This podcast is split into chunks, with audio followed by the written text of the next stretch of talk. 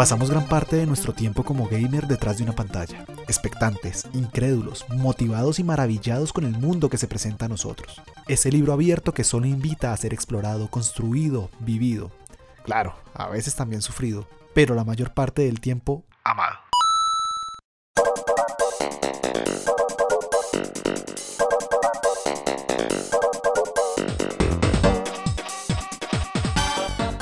Siendo los gráficos lo más representativo y quizá lo más importante para algunos videojugadores, cada día los mundos de esas pantallas son más parecidos a los nuestros y nos permiten una inmersión más real, más pura, transparente. No obstante, se suele dejar de lado un aspecto fundamental, y que sin él, esas atmósferas que se pretenden crear simplemente serían efímeras. El sonido, las bandas sonoras que muchas veces pasamos desapercibidas, pero que son las primeras en transportarnos a la época en la que éramos niños y lo más bonito era sentarse a superar un nivel sin importar la dificultad, o las veces que tuviéramos que intentarlo. Sí, preparándonos para lo que es la vida. Pues ante la dificultad nos adaptamos, ante el fracaso y de las frustraciones aprendemos. Pero no olvidamos que lo más importante es la sonrisa que nos llevamos durante el viaje hasta el fin de la historia.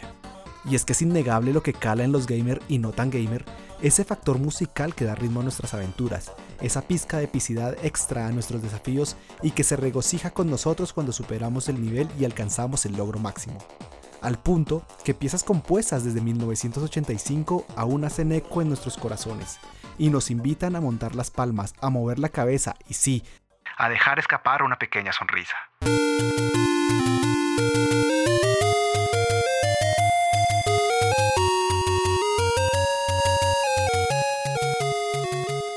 Las melodías y piezas musicales son tan poderosas que versiones hay como colores, permitiendo a cada artista distinto que quiera interpretarla darle ese toque de valor y nostalgia tan importante.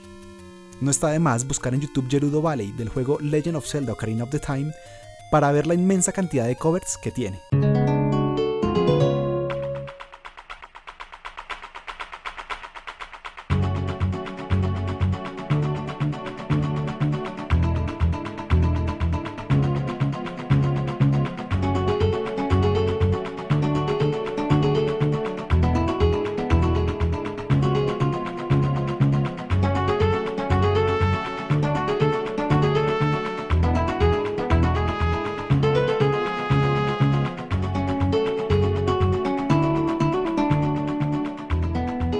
Modo que quería encontrar a alguien que me pudiese acompañar en este viaje. Para ello, me di a la tarea de buscar a quien pudiera guiarme e ilustrarme, ese jefe maestro que me abriera los ojos, me marcara el camino, cuyo nivel superara el mío. De modo que recorrí las mazmorras de Irule y rescaté a Zelda. Pasé por los seis castillos de Bowser para echarme unas polas con Super Mario y retomar energía. Capturé más de 150 Pokémones y los registré en la Pokédex. Recorrí todo el circuito de Top Gear sin salirme del carril. Atravesé muros inmensos de cajas de consolas, además de escalar una montaña de juegos regados sin fin, desde la primera NES hasta el PlayStation 4, solo para darme cuenta que ese maestro level 100 y experto en videojuegos estaba a una llamada de Discord de distancia. Jorge Santamaría, ingeniero, músico y apasionado por el mundo gamer. Hola. Gracias René por invitarme al podcast. Bueno, el primer dato que les traigo es que la música de videojuegos se tenía que programar, es decir, que se tomaban pequeños fragmentos de sonidos, se juntaban y se reproducían en diferentes órdenes, en diferentes velocidades, para conseguir grandes matices en la música de cada videojuego. Al ser programada, esta música no se consideraba un género musical, pero a finales del siglo XX, gracias a toda la trascendencia que tuvimos por los videojuegos, se creó como tal el género música de videojuegos, el cual ha sido ya bastante premiado y reconocido a nivel mundial.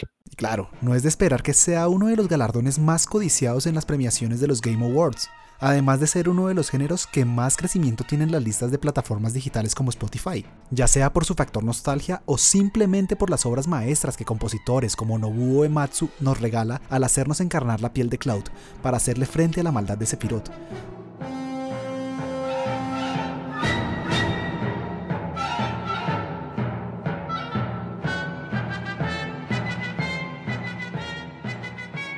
Pero Jorge, en la época de los 16 bits, ¿cómo hacían para componer piezas tan representativas y emblemáticas con tantas limitaciones técnicas? Sí, eh, el caso más claro es el de cuando Mario pasa eh, un nivel en su videojuego. Como sabrán, Mario salta, baja la banderita y eso da un sonido bastante reconocido por todos nosotros.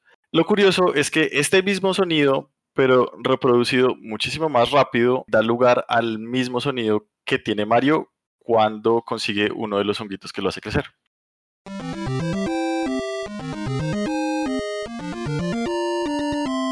¿Más rápido? ¿Aún más rápido? Vamos todavía más rápido. ¡Wow! Increíble. Cómo las limitaciones fomentaban la creatividad y potenciaban no solo las consolas, sino a quienes trabajaban detrás de ellas. ¿De dónde sacaban la inspiración para componer con tan poco y aún así crear un universo sonoro tan importante? Que aún después de 30 años podamos reconocer a Mario solo por su banda sonora es espectacular. Bueno, es curioso, pero por ejemplo, eh, Koji Kondo, que es, eh, se podría decir que es el compositor más influyente de Nintendo, que ya trabaja en dos de las franquicias más grandes de Nintendo, como lo son Mario y Zelda, podríamos decir que se dejaba inspirar de muchas obras de jazz eh, ya existentes. El ejemplo más claro es el de mm, el vinilo Friendship del año 1979, que me gustaría que René les reprodujera un pequeño fragmento de él, a ver si logran identificar eh, en qué juego fue usado o para qué juego se inspiró.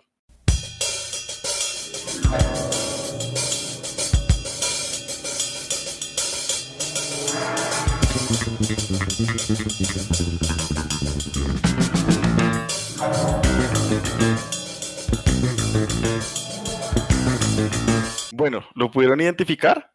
Eh, yo creo que más de uno fue capaz de identificarlo, como podrán darse cuenta. Es el sonido del segundo nivel de Super Mario Bros. de 1985 y es prácticamente como convirtió el sonido del bajo de este álbum del 79 en eh, los sonidos que se podían reproducir con la placa de la Super Nintendo y se obtuvo este tema tan influyente.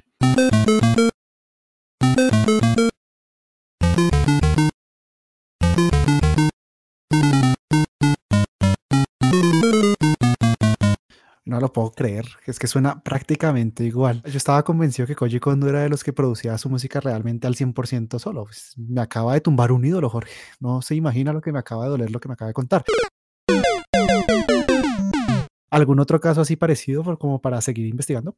Sí, claro, de hecho hay varios. Por ejemplo, en mi caso, yo toco instrumentos musicales hace unos años, yo toco piano y toco guitarra.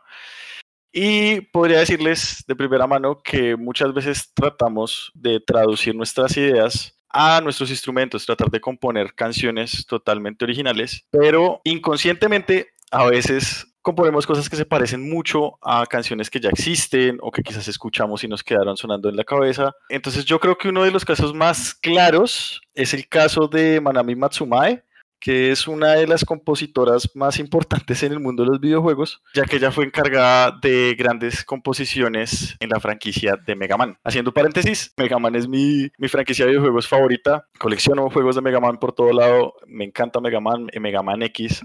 Y lo curioso es que también me gusta mucho la banda Journey, y me gustaría que también René les reprodujera un, un pedazo de, de, ambas obras las cuales son el tema de Elecman de 1987, uno de los jefes de, Mega Man de, Nintendo, y la canción Faithfully The Journey, las cuales se van a dar cuenta que se parecen bastante, a pesar de que la compositora dijo muchas veces que nunca se inspiró en, esa canción para componer la, el tema de Elecman. Listo, voy a poner la, la canción primero, la de Journey, para mirar si sí se parece a la del videojuego.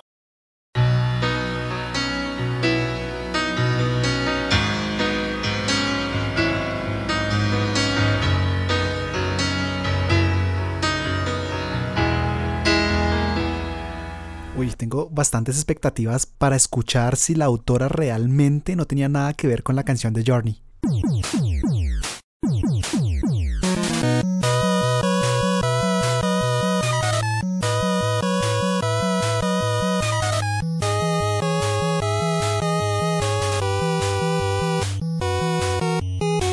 No, Jorge, bastante, bastante, bastante sorprendido. Parece súper chévere. Igual no cambia el hecho de que son composiciones y que para la época seguía siendo un avance tecnológico impresionante y un uso de creatividad asombroso por parte de estos compositores que tenían que reproducir todas esas músicas en plaquitas chiquiticas que no podían sobrepasar 64 kilobytes, que en este momento no es nada. Una imagen pesa más que eso. Entonces, en ese sentido, muy chévere. Muchísimas gracias, Jorge, por habernos acompañado. Espero que me puedas acompañar en los podcasts posteriores que vayamos a realizar.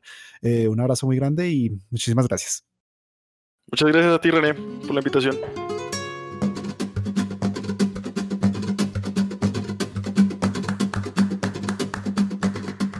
De esta manera llegamos al final de nuestro podcast. No olviden compartirlo y darle me gusta si les gustó. Gracias por acompañarnos.